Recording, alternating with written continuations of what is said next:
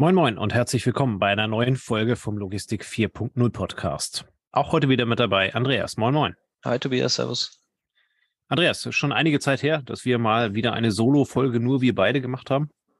Ähm, heute ist es mal wieder soweit und äh, wir wollen uns mal wieder mit einer unserer legendären äh, Was ist oder äh, wie, wie haben wir sie genannt, Basic-Folgen ähm, melden. Ähm, und zwar möchten wir heute ganz gerne über das Thema Kontraktlogistik sprechen. Wir haben vor einigen Folgen in der 153, knappes halbes Jahr her, ähm, mit äh, Professor äh, Christoph Tripp ähm, über die Strategien beim Outsourcing ähm, gesprochen und dem, dem Ökosystem. Da spielt ja letzten Endes die Kontraktlogistik eine sehr wichtige Rolle. Ähm, von daher an dich die Frage, die grundlegende Frage, was ist denn eigentlich Kontraktlogistik? Ja, Kontraktlogistik spielt vor allem beim Outsourcing eine Rolle. Äh, Outsourcing heißt ja ein eine Wirtschaftseinheit entscheidet sich, die Logistik nicht selbst durchzuführen, sondern zum Beispiel bei einem produzierenden Gewerbe diese an einen Profi abzugeben oder beim Händler diese an einen Profi abzugeben, der nur Logistik macht. Und dieser Profi, der dann die Aufgabe übernimmt, das ist der Kontraktlogistiker. Und der ist dann verantwortlich dafür, dass äh, die entsprechende Leistung erbracht wird, die verschiedenen Aufgaben ausgeführt werden das kann jetzt die Lagerdienstleistung sein, es kann die Kommissionierdienstleistung sein, es kann die Transportdienstleistung sein, die Verteilung, die Distribution oder auch irgendwelche äh, Value-Added Services, die ergänzend nochmal auf die Ware Einfluss nehmen oder das Geschenk verpacken oder was auch immer. Ähm, wir haben auch vor einiger Zeit schon mal über ja, ähm, man spricht ja hier immer von Third-Party-Logistik. Äh, es gibt ja auch mittlerweile Diskussionen zu 4PL und 5PL gesprochen. Das sei vielleicht nochmal hier wiederholt, weil es ja eine Basic-Folge ist. Ähm, von 1PL oder 1PL spricht man, wenn die Logistik, wenn der Logistik-Service äh, selbst im Haus durchgeführt wird. Ähm, von der äh, Second-Party-Logistics, ähm, wenn man sie externalisiert, also ausgliedert von der Third-Party-Logistik, wenn man einen Kontrakt macht mit jemandem, der es erfüllt. Darum geht's heute. Und dann gibt's noch Fourth Party und Fifth Party. Das im Endeffekt, ähm, bei Fourth Party hat man jemanden, der einen berät. Ähm, und bei Fifth Party wäre es dann, dass man es auf irgendwelche Plattformen gibt oder ja in irgendwelche Netzwerke, wo man dann auch selber mit dem Ausführenden vielleicht auch gar keinen Kontakt mehr hat. Aber das nur noch mal zur Wiederholung. Hast du äh, in, deiner, in deiner Laufbahn schon irgendwo mit Kontraktlogistik zu tun gehabt und kannst vielleicht so ein bisschen was über die Vorteile sagen? Ähm, ich habe gerade bei deiner Aufzählung von, von 1PL bis äh, 3PL so ein bisschen drüber nachgedacht. Ähm, so richtig mit dem 3PL-Dienstleister ehrlicherweise nicht. Ne? Ähm, also was man kennt, ist klar diese äh, Inhouse-Logistik. Ähm, das ist ja dann, wenn du die komplette Logistik selber machst und ähm, gerade wenn dann also mal ein Lager voll wird, äh, bist du ja auch sehr schnell dabei, dann im Zweifel ähm, ein, ein Außenlager halt eben nochmal dazu zu nehmen oder sowas, was du selber verwaltest. Ähm, das ist dann dieses klassische 2PL. Aber 3PL, dass man also eine, eine Dienstleistung an jemanden rausgibt, ist ein Kontrakt. Das ist ja quasi ein, ein, ein ein, ein, ein kompletter Prozess, den man an der Stelle rausgibt. Ne? Also das wäre genau. zum Beispiel, ich habe das mal ähm, im, im, im Rahmen der, der Corona-Zeit mit relativ starken Containeranlieferungen gemacht, ne? dass ich also okay ähm, weil wir nicht mehr so viel Platz hatten und ähm, äh, relativ viele Container auf uns zukamen, was wir nicht hätten schaffen können, haben wir halt eben dann äh, ein benachbartes Lager gefragt, ob die für uns ähm, die Container leer machen können, diese aufpalettieren können und dann halt eben bis zu einem gewissen Datum halt eben dort verweilen können. Das ist jetzt wahrscheinlich nicht das, was du unter 3PL-Logistik ähm, oder unter Kontraktlogistik dann halt eben am Ende final verstehst, aber es ist halt eben ein Prozess, der rausgegeben wurde ähm, und der dann halt eben irgendwann wieder zu uns geflossen ist, als das Thema durch war. Ne? Es geht ja, glaube ich, ja. bei der Kontraktlogistik eher darum, ähm, dass du, ähm, ich weiß nicht, Ware nimmst, ähm, die irgendwo äh, anliefern lässt ähm, bei einem äh, Kontraktlogistiker, der den kompletten Versand dann halt eben macht. Ähm, und äh, also äh, Versand, äh, sei es jetzt äh, speditionell oder per, per Cap. Das wäre so mein Verständnis. Liege ich da richtig? Ja, da liegst du richtig. Also wir hatten es ja auch, ähm, als wir in der Folge mit äh, Alex Schöpp und seinem Chef von Sportcheck drüber gesprochen hatten und gefragt haben, wie, wie macht ihr denn äh, eure Logistik? Und die, wir haben ja damals über Logistiksteuerung ähm, auch gesprochen. Die haben das outgesourced, haben ja gesagt, wir haben es an Fiege, glaube ich, was outgesourced und überlassen das den Profis. und dann sind sie nur die Schnittstelle in die Company rein und sorgen dafür, dass der Logistik, Kontraktlogistikdienstleister halt weiß, was er tun muss und was erwartet wird und dann gut harmoniert mit dem Rest der Company. Und ich habe es persönlich nochmal kennengelernt, auch so ein bisschen wie du in einem kleineren Stil. Ähm, da hat man damals die Aufbereitung von Retourenware outgesourced. Er hat gesagt, äh, das macht eine Firma, weil man da selber auch zu wenig Ressourcen für hatte. Und dann haben die halt für beschädigte Verpackungen ausgetauscht und wieder aufbereitet und das Ganze wieder verkaufsfähig gemacht. Ja. Um, ja, ja. Am, am, Ende ist ja die Idee, du, du gibst einen Prozess raus, ähm, wo du, so wie du gerade sagst, äh, keine Ressourcen für hast. Und die Ressource kann ja einerseits Platz sein, die Ressource kann Know-how sein, die Ressource kann ähm, der Mensch an sich sein. Ne? Und, und äh, im, im besten Fall übergibst du, du hast es gerade gesagt, du hast es, äh, die haben es den Profis bei Sportcheck dann halt eben übergeben oder andersrum, Sportcheck hat es den Profis übergeben. Ähm, da stehst du ja dann quasi immer so zwischen der, der auch der finanziellen, wirtschaftlichen Entscheidung, ähm, hole ich mir das Know-how rein und mache das selber ähm, oder äh, gebe ich das halt eben an jemanden, der es heute schon kann, ähm, der eine entsprechende Vita hat und, und äh, äh kauf mir die Dienstleistung dann halt eben quasi ein. Ne? Ja, ich glaube, heute ist es auch häufig ein, äh, ein Größenthema, ne? ein Mengenthema. Also bin ich, bin ich jemand, der ein Startup gegründet hat, der ein neues Produkt auf den Markt bringt, der sagt, ich, ich habe so viel mit Marketing und so viel mit Produktentwicklung zu tun, aber ich brauche halt jemanden, der meine Surfbretter, meine Buddy, äh, was weiß ich, meine Paddleboards irgendwie einpackt und äh, da habe ich null Know-how und das selber aufzubauen für 40 Pakete am Tag lohnt sich nicht. Außerdem habe ich nicht die Immobilie, wo ich das äh, effizient abwickeln kann. Äh, brauchst du irgendwie eine Halle, wo ein LKW gut andocken kann und äh, dann lohnt sich auch nicht für ein, eine Stunde Arbeit am Tag irgendwo da eine Mannschaft aufzubauen. Und ich glaube, das ist so ähm, einer der Hauptgründe, wenn es um kleine Firmen geht, ähm, warum man da auf einen Kontraktlogistiker zugreift. Und wir haben es ja auch bei, bei Loris kennengelernt ähm, von Renus spannend für einen Kontraktlogistiker. Auf der anderen Seite wird es wieder, wenn er drei, vier Geschäfte halt in einer Immobilie bündeln kann und dort auch zwischen den verschiedenen Leuten oder zwischen den verschiedenen Teams mit Mengenschwankungen umgehen kann. Wenn dieses, die saisonale Belastung verschoben ist zwischen verschiedenen Geschäften, Pharma, Food, ähm, Non-Food, was weiß ich, ähm, dann dann äh, gibt es ja auch wieder Sinn, weil sich wieder Synergieeffekte ergeben für den Kontraktlogistiker und er seine Investitionen besser auslasst, wie auch immer die aussehen. Ne? Beim Thema Daten, ähm, jetzt heißen wir ja Logistik 4.0 und gucken mal so ein bisschen auf die Digitalisierung. Was bedeutet ähm, diese Kontraktlogistik ähm, für, die, für die Daten?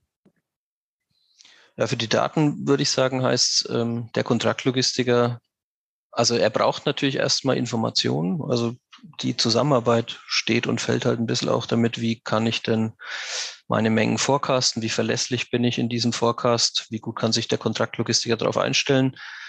Hängt der Kontraktlogistiker da ein Stück in der Luft, weil die Forecasts äh, nicht, nicht dementsprechend, was dann kommt, dann belastet es wahrscheinlich die Beziehung. Gehe ich mal davon aus, dass wir in jeder Company, die auch selber ihre Logistik macht, wenn die Mengen nicht passen, wird es schwierig, effizient zu werden. Ähm, auf der anderen Seite kann der Kontraktlogistiker vielleicht, wenn er die entsprechende Größe hat, auch auf Erfahrungswerte zurückgreifen, die ein Startup zum Beispiel nicht mitbringt. Ne? Der hat vielleicht schon Erfahrungen mit Wachstumskurven, mit Entwicklungen, wo er sagt, okay, das ist jetzt vergleichbar mit der und der, mit dem und dem Mandanten, Kunden, den ich vor zwei Jahren bedient habe. Und da kann er schon mal sich ein bisschen ausdenken, in welche Richtung das es geht. Und er hat wahrscheinlich wenn es ein großer Kontraktlogistiker ist, wenn es einer von den Profis ist, dann hat er natürlich vielleicht andere Möglichkeiten, mit Daten grundsätzlich umzugehen, ähm, im Vergleich zu einem Startup, was sich hauptsächlich um Marketing kümmert und datentechnisch für kleine Mengen äh, da keine riesen Investitionen tätigen wird. Also so wäre meine Vermutung. Also hast du noch Ergänzungen oder? Nee, also letzten Endes halt eben auch genau das, was du gerade gesagt hast. Ähm, das eine sind die Daten, die notwendig sind, ähm, sei es also Kundenanschriften ähm, äh, und sowas alles äh, für Lieferscheine und sowas. aber je, je enger man an der Stelle oder wie soll man das sagen, je integrierter man an der Stelle dann halt eben gemeinsam zusammenarbeitet, ne, desto, desto besser weiß der Logistiker, worauf er sich einstellen muss. und je besser der Logistiker das am Ende kann, desto besser kann er halt eben auch die Preise machen. Ne? Also Es hilft dir ja nichts, wenn du einen Kontraktlogistiker sagst, hier, ich mache 1000 Sendungen am Tag. Am Ende machst du dann 200. Ähm, dann hat er die Kapazitäten halt eben für 800 bereitgestellt, die du nicht abrufst. Du wirst sie aber halt eben als, als, als, als Partei halt eben irgendwo zahlen müssen. Ja. Ne? Und äh, das, war so ein Stück weit der Hintergrund der, meiner, meiner Frage, da halt eben dann nochmal explizit auszuweisen. Ähm, Kontraktlogistik bedeutet nicht, ich überweise jemandem Geld für, dass er ein Paket? Sondern ähm, ich gebe einen kompletten Prozess raus und diesen Prozess muss ich halt eben dann letzten Endes so gut beschreiben und nach Möglichkeit auch so gut vorkasten, wie ich kann, ähm, dass halt eben da wirtschaftlicher Spaß für beide Seiten entsteht. Genau, also wir kommen nachher nochmal auf das Thema ähm, kommen wir nochmal drauf zurück, äh, Service Level Agreement, ne, was vereinbart, vereinbart man da? Ähm, ich würde mal tippen, dass die meisten Kontraktlogistiker wirklich ähm, Profis sind, die mehrere Kunden gleichzeitig bedienen, die jahrelange Erfahrung haben. Ich habe es jetzt noch nicht erlebt, dass jemand einen Logistiker sucht und sich dann auf jemanden einlässt, der noch nie Logistik gemacht hat. Ähm, das wäre schon ein bisschen äh, schief, weil dann könnte die Person ja das auch selber entwickeln. Ne? Ähm, von daher verlässt man sich da immer auf oder sucht man sich eigentlich einen Kontraktlogistiker, der schon gute Erfahrung in der Logistik hat und der einen dann auch an die Hand nehmen kann und sagen kann, was braucht er, damit er einen guten Job macht. Ähm, nichtsdestotrotz bleiben Herausforderungen auch hier. Ähm, dieses Outsourcing sorgt natürlich dafür, dass zwei Kulturen aufeinander stoßen, ähm, dass viel kommuniziert werden muss. Also Kulturen im Sinne von, jede Company hat ihre Kultur. Und wenn jemand sehr Marketing getrieben ist, dann hat er eine Art und Weise zu arbeiten und das kann abweichen von der Art und Weise, wie ein Logistiker arbeitet. Du hast ja schon gesagt, der Forecast ist meistens ein so eine so ein, ein, ein Diskussionspunkt. Ähm, die Kommunikation kann ein Thema sein. Ähm, vielleicht weiß derjenige, der Logistik outsourced, gar nicht, was alles dahinter steckt und stellt sich das relativ einfach vor. Das gibt es ja sogar teilweise innerhalb von einer Company dass eben Spezialisten in ihrem Feld nicht wissen, wie viel Komplexität auf der anderen Seite vorhanden ist. Also trifft ja auf alle, trifft ja auf alle äh, Zusammenarbeitsweisen zu. Und ähm, dann hast du natürlich auch immer mit einer anderen Firma zu tun. Ne? Und du teilst im Zweifel auch in der Logistik, vor allem im E-Commerce, halt auch essentielle Daten deines Geschäftes. Also wenn man so Richtung Fulfillment bei Amazon guckt, ähm, dann kann man sich denken, dass wenn da irgendwo in einem, in einem Bereich der Punk abgeht, dass das vielleicht ähm, auch andere Teile von Amazon interessiert. Da gab es ja vor ein paar Jahren mal, ähm, ging mal durch die Presse, dass das nicht alles ganz so ja, ähm, wohlwollend oder förderlich für den Auftraggeber ist, wenn er sein Geschäft da eigentlich äh, sehr transparent macht und Amazon sagt, okay, cool, dann mache ich doch hier einen eigenen Amazon Basic Artikel für das, was du dir da ausgedacht hast und platziere den direkt neben deinem Artikel, aber ich verlange nur die Hälfte dafür. Und äh, das ist natürlich auch ähm, ein Risiko sozusagen, wenn man sich da mit jemandem ins Bett legt. Was sich aber ehrlicherweise über, über eine vertragliche Gestaltung halt eben dann auch ähm, ausschließen beziehungsweise penalisieren lässt. Ne? Also genau. wenn man halt eben sagt, hier, genau. äh, was hattest du vorhin, ich, ich verkaufe äh, Surfbretter ne? und ähm, du hast Zugriff auf meine Daten, aber ähm, für die Zeit der Zusammenarbeit und äh, zwei Jahre danach oder sowas darfst du halt eben keine Surfbretter selber einkaufen und vertreiben unter irgendeiner Dachmarke. Genau. Also da kommen wir zu einem Punkt, was wahrscheinlich ein, also es ist, es ist wie immer, ne? Ähm, Du kannst sehr schnell eine Beziehung anbahnen, kannst nicht viel drüber sprechen, kannst dich danach wundern, dass es schiefgegangen ist. Oder du klärst es ab und fixierst es. Und dafür gibt es dann auch in der Kontraktlogistik so einen gewissen Ablauf. Das heißt, wenn man Kontraktlogistiker sucht, macht man meistens eine Ausschreibung. Die Ausschreibung besteht aus verschiedenen ähm, dreibuchstabigen Elementen, wo man jetzt können wir ja mal hier durchgehen, was für uns jetzt so hier in der Basic-Folge relevant ist. Ähm, es gibt ein RFI. Ähm, das heißt, ähm, man, ja, man geht als Auftraggeber erstmal relativ allgemein an den Markt und sagt, hier, ich habe die Aufgabe, ähm, wer interessiert sich denn das ähm, für mich, für mich ähm, ja, auszuführen? Ähm, da spricht man auch nicht so viel über Details, sondern es ist erstmal ähm, eine allgemeine Abfrage. Und ähm, das nennt man Request for Information. Und ähm, ja, dort guckt man mal, welcher Partner hat denn überhaupt Lust. Ähm, und man sammelt dann auf einer Longlist, wer mögliche Dienstleister sein könnten. Und wenn man diese, diese Longlist hat, ähm, dann geht's äh, in die sagen wir, in die Kommunikation mit den verschiedenen Partnern. Man macht sich zu denen schlau, man bewertet sie. Das ist ähnlich wie wenn man jetzt eine Software auswählt oder was auch immer oder sich ein Auto aussucht. Dann hat man meistens irgendein, ja, irgendeine Gewichtung zwischen verschiedenen Kriterien und daraus ergibt sich dann in der Abstimmung eine Shortlist und dann geht's ans Angebot oder das nennt man hier auch wieder Englisch Request for Quotation. Also ein klassisches ähm, rechtlich bindendes Angebot, wo relativ exakt definiert ist, was man für welche Tätigkeit verlangt. Und ähm, diese Art und Weise, das abzufragen, gibt die Möglichkeit für den Auftraggeber, dass er sich verschiedene Ideen des Fulfillment geben lässt, also verschiedene Art und Weisen, wie sein Service erledigt werden könnte. Also er sagt nur, was er haben möchte am Ende, er gibt nicht unbedingt den Prozess vor. Und beim Request for Quotation, dort fixiert man dann alles und meißelt in Stein, damit es auch möglichst wenig ähm, Diskussionspunkte gibt während der Zusammenarbeit dann. Und damit das Thema Vertrauen ähm, gut geregelt ist, gibt es ein NDA, Non-Disclosure Agreement. Man könnte sagen, eine Verschwiegenheitserklärung, ähm, die, wenn man sich am Anfang nicht kennt, eigentlich die Grundlage für das Vertrauen, was dann entsteht, bildet. Und wenn man Glück hat, braucht man die niemals in der Zusammenarbeit, weil man gut zusammenpasst und weil man sich zu Differenzen gut austauschen kann. Und bevor es dann in, in die tatsächliche Vertragsgestaltung geht, gibt es meistens noch, also je nach Größenordnung, ne, Kontraktlogistik kann ja auch ein Riesengeschäft sein.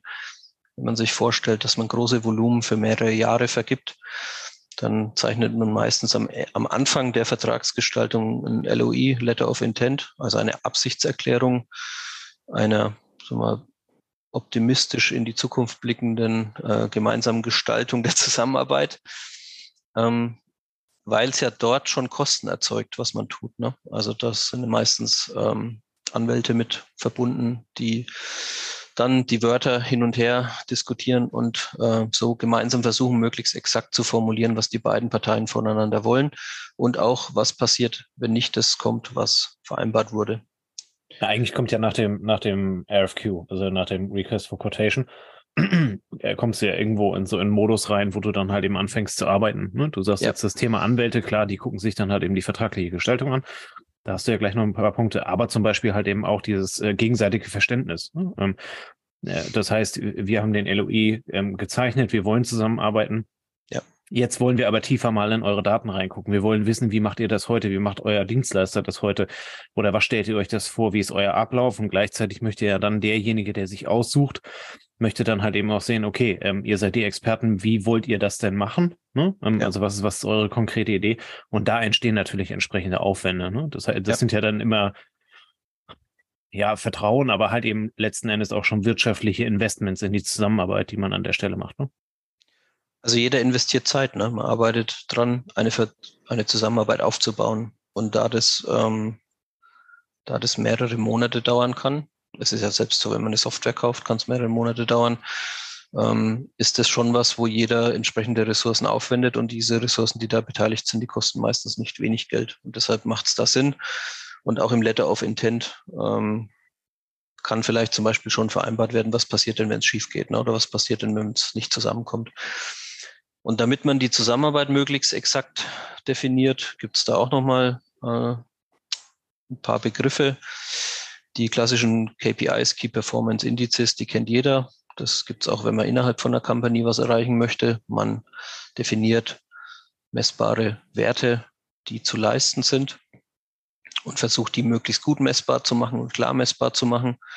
Und man vereinbart ein Service Level Agreement, also was in welcher Form zu welcher Zeit erwartet wird. Da gehören im E-Commerce Paketlaufzeiten dazu, Bearbeitungszeiten, äh, wie viel Backlog darf ich aufbauen, ähm, wann arbeite ich, äh, wie schnell muss ich meine Mannschaft skalieren können. Ähm, und dort werden zumindest soweit ich es bisher miterlebt habe, auch ähm, Szenarien teilweise abgestimmt. Na, was passiert denn, wenn ich das nicht erfülle? Wie, wie viel Toleranz ist drin? Ähm, Gibt es eine Prämie, wenn ich es übererfülle? Gibt es eine Penale, falls ich irgendwo äh, Schlechtleistung bringe? Wie teilt sich das dann auf? Ähm, das wird alles im Vorfeld möglichst exakt besprochen, sodass es im besten Fall nicht zu einer Situation kommt, die vorher nicht abgestimmt ist. Genau, da sind ja dann zum Beispiel in, einer, in, in einer guten Vereinbarung sind ja dann auch äh, Themen wie diese Forecasts drin, ne? Dass man halt eben sagt, hier, pass auf, ähm, dass ein Forecast nicht immer genau ist, okay. Ähm, ja. Äh, vielleicht bei einem Startup äh, ist da eine größere Varianz drin als bei einem, als bei einem bestehenden Unternehmen. Aber dass man da halt eben sagt, hier, pass auf, wenn ihr 50 Prozent oder mehr vom Forecast abweicht, ähm, nach, nach oben können wir nicht gewährleisten, dass wir es machen können. Ähm, und andererseits äh, 50 Prozent nach unten bedeutet halt eben, dass, dass wir irgendwie die Kapaz bereitgestellten Kapazitäten halt eben ausgeglichen haben müssen. Und sowas würde man ja dann normalerweise da reinschreiben, oder? Ja, und ich, ich denke mal, ein SLA ist auch dafür gedacht, ähm, Sicherheit zu geben, ne? vor allem dem Kontraktlogistiker, der investiert, um etwas erfüllen zu können, aber auch Sicherheit gegenüber dem Auftraggeber, dass er weiß, es wird so erfüllt, wie wir das verkaufen möchten, weil der Kontraktlogistiker normalerweise ähm, nicht direkt auftritt, ähm, sondern er arbeitet ja im Namen des Auftraggebers und dann ist eben auch ähm, das nicht das Logo des Kontraktlogistikers meistens auf dem Paket, sondern das Logo des Auftraggebers. Und deshalb wird es vordefiniert und wird möglichst exakt so vordefiniert, dass äh, auch eine Motivation beim Kontraktlogistiker vorhanden ist, äh, das Vereinbarte auch zu erfüllen. Wenn es dann an die Vertragsgestaltung geht, kommt es wieder so ein bisschen auf die Größe der Zusammenarbeit an. Ähm, häufig werden Rahmenverträge vereinbart, die davon ausgehen, dass man jetzt nicht einmal definiert, was man machen möchte, sondern die vielleicht äh, grundsätzlich gelten und die erlauben dann auf Basis des Rahmenvertrags weitere Aufträge, Einzelaufträge zu definieren und vertraglich zu fixieren. Also kann man sich so vorstellen, wenn ich einen Kontraktlogistiker suche, gehe ich davon aus, dass ich ihn fünf Jahre, zehn Jahre, 15 Jahre im Einsatz habe. Dann zeichne ich einen Rahmenvertrag, der die Basics klärt. Und dann kann ich ja in Einzelverträgen klären, ähm, verschiedene Geschäftsteile und die dann auch vielleicht mit verschiedenen Laufzeiten ausstatten und dann auch die nach Ende dieser Laufzeit wieder einen neuen Vertrag aufsetzen, der aber vielleicht auch wieder auf dem Rahmenvertrag basiert. Macht es ein bisschen einfacher, ähm, wenn man die Basics ausgeklammert hat und dann die speziellen Sachen in speziellen Verträgen ähm, vereinbart.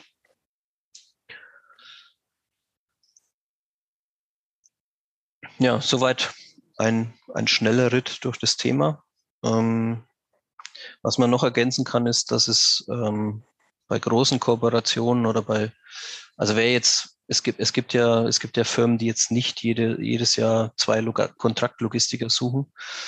In dem Bereich gibt es natürlich auch viele Beratungsunternehmen, die sich darauf spezialisiert haben, äh, wie so Hochzeitsvermittler kann man sagen, ähm, die zwei Parteien zusammenzubringen oder vielleicht auch mehr wie zwei Parteien. Kontrastlogistik Tinder. genau, genau, ähm, die im Endeffekt ähm, eine super Marktübersicht haben oder eine sehr gute Marktübersicht haben, weil es dann doch immer wieder das Gleiche ist, wenn man sich darauf spezialisiert, weil so, also der, der Logistikbereich, in dem die großen Kontraktlogistiker das sind bekannt, ähm, sei es jetzt ein Fiege, sei es jetzt ein Renus oder wen es da noch so gibt. Ähm, und die haben, die haben die entsprechenden Kontakte, die haben die entsprechenden Konditionen, Erfahrungen, die haben vielleicht schon mal ähm, dort Auftraggeber und Auftragnehmer zusammengebracht die, was heute auch wichtig ist, ist dann immer, wie sprechen die Firmen, sagen wir, auf der operativen Basis miteinander, was die Daten angeht. Also da geht es darum, dann API, äh, Schnittstellen zu bauen ähm, oder APIs zu nutzen. Ähm, auch dort haben diese Beratungsfirmen eventuell dann Erfahrung, haben das schon mal gemacht, kennen die Partner schon, kennen die Stärken und Schwächen und können dann eben helfen, ähm, diese, diese Anbahnung und dieses Zusammenbringen schneller durchzuführen, als wenn sich alle neu im Prozess finden. Also das sei da auch noch erwähnt. Ähm, so eine Off-Topic-Frage an dich. Gibt es aus deiner Sicht so, ein, so eine gewisse Mindestschwelle, ähm, die ich an Volumen haben muss, damit eine Kontraktlogistik für mich überhaupt in Frage kommt? Oder ist das immer sehr abhängig vom, vom Markt? Also ich würde mal sagen, wenn man es will und einkaufen will, dann ist die kleine Menge nicht das Problem. Ich, ich kann mir da, also wie gesagt, äh, Fulfillment bei Amazon oder es gibt ja auch ähm, Kontraktlogistiker, die sich auf kleine E-Commerce-Versände, auf den Versand von kleinen Firmen im E-Commerce spezialisiert haben. Ähm, da würde ich sagen, gibt es wahrscheinlich keine Untergrenze. Ich muss dann halt dafür bezahlen. Also wenn ich mhm. natürlich einen Artikel habe, der sich im Monat zweimal dreht und ich lege es beim Kontraktlogistiker aufs Lager, dann wird es wahrscheinlich irgendwann ein Rentabilitätsthema. Spannender finde ich eigentlich die andere Seite des Spektrums. Ab wann lohnt sich denn eine eigene Logistik aufzumachen? Ne? Wann entscheide ich mich aus einem Kontraktlogistik rauszugehen, weil ich weiß, ähm, das Geschäft ist jetzt dauerhaft, das Geschäft ist konstant, ähm, es ist kein, es ist kein Hype und fällt dann wieder in sich zusammen. Ähm, und dann entscheide ich, ah, okay, ich sehe, das läuft über ein paar Jahre. Ich kenne dann die Kostenstrukturen meines Kontraktlogistikers. Ich überlege mir dann, was würde es kosten, wenn ich das selber baue, wenn ich da selber ein Team aufstelle, wenn ich das selber ausführe. Und ähm, ich glaube, das ist dann eine spannende Entwicklung, dass man sagt, okay, das will ich jetzt bei mir einsourcen und dann bin ich in diesem Ökosystemgedanken oder ja, definiere halt die Logistik als, als eine meiner Kernstärken, was vielleicht vorher nicht der Fall war. Ja. Das finde ich eigentlich die, das ist wahrscheinlich der spannendere Punkt, weil ansonsten verschenke ich halt Marge oder verschenke halt Gewinn. Na, für uns als Logistiker ist es der spannendere Punkt, ne? weil wir dann halt eben ja. organisieren können, wir können was umsetzen, wir können was machen. ja, gebe ich dir. Ja, bezieh beziehungsweise wenn jetzt bei der Hörer, bei den Hörern ja jemand dabei ist, der für einen Kontraktlogistiker arbeitet. Also es, Logistiker sitzen ja auf beiden Seiten, ne? sowohl in-house ja. als auch im, beim Kontraktlogistiker. Aber der das Startup, was eine gewisse Größe erreicht hat, um zu sagen, jetzt könnte ich ein eigenes Lager machen, der hat dann eben die Aufgabe, neue Prozesse zu gestalten, de, bei denen er sich bisher nicht so sehr auskennt. Und ähm, das ist meistens ein, eine Entwicklung, die halt super spannend ist für die Firma. Ja. Jo, ich hoffe, mit diesem groben Überblick haben wir etwas Einblick in die Kontraktlogistik gegeben. Ähm, wir fügen bei den Show Notes noch ein paar Quellen ein, wo man sich weiter einlesen kann. Und ähm, da werden auch ein paar Folgen von uns dabei sein. Natürlich haben wir ähm, bisher auch schon an dem einen oder anderen Freitag über oder mit Kontraktlogistikern gesprochen. Ich glaube, da können wir auch noch mal ein paar Links zu angeben. Ich wollte gerade sagen, vor gar nicht so allzu langer Zeit haben wir ja mit dem Patrick Renzihausen gesprochen von, von Renos, ähm, der genau das Thema halt eben dann äh, an, an einem seiner Standorte macht. Ähm, ja, können wir ja einfach unten in den Shownotes verlinken. Könnt ihr gerne nochmal reinhören ähm, und äh, könnt dann halt eben schauen, ähm, wie ihr das Thema eventuell für euch findet, äh, beziehungsweise wie ihr das für euch aufbauen könnt. Ja, ich denke, das war's. Guter erster grober Überblick. Ähm, man kann sicherlich äh, für das Thema auch einen ganz eigenen Podcast machen. Ähm, das werden wir an der Stelle aber nicht machen, ähm, sondern belassen es jetzt erstmal dabei und dann ähm, schauen wir, wie sich das Thema in der nächsten Zeit dann entwickelt. In diesem Sinne wünschen wir euch einen schönen Abend. Vielen Dank fürs Zuhören und wir hören uns nächste Woche wieder. Bis dann. Ciao, ciao. Servus. Das war eine neue Folge des Logistik 4.0 Podcasts. Wir möchten dir helfen, neue Themen im Bereich der Logistik zu entdecken zukünftige Entwicklungen und Trends kennenzulernen und dich mit anderen Logistikern zu vernetzen. Um regelmäßig zu neuen Folgen informiert zu werden, werde Mitglied in unserer Gruppe Logistik 4.0 auf LinkedIn oder folge den Logistik 4.0 Profilen auf Twitter, Facebook oder Instagram. Unsere Folgen werden mit Hilfe unserer Patreons produziert. Besonderer Dank gilt dabei unserem Patreon 4.0 der Firma Bord. Weitere Informationen, wie auch du unseren Podcast unterstützen kannst, findest du auf unserer Homepage logistik4.0.de. Hast du einen interessanten Themenvorschlag oder möchtest du dich als Interviewgast bewerben, kontaktiere uns per Mail an logistik4.0 at gmail.com. Bei persönlichen Kontaktanfragen an uns schreib uns gerne dein Anliegen dazu, damit wir wissen, wie wir diese Anfrage einordnen können und dich unter dem täglichen Spam schnell herausfischen können. Vielen Dank und weiterhin viel Spaß mit unserem Logistik 4.0 Podcast.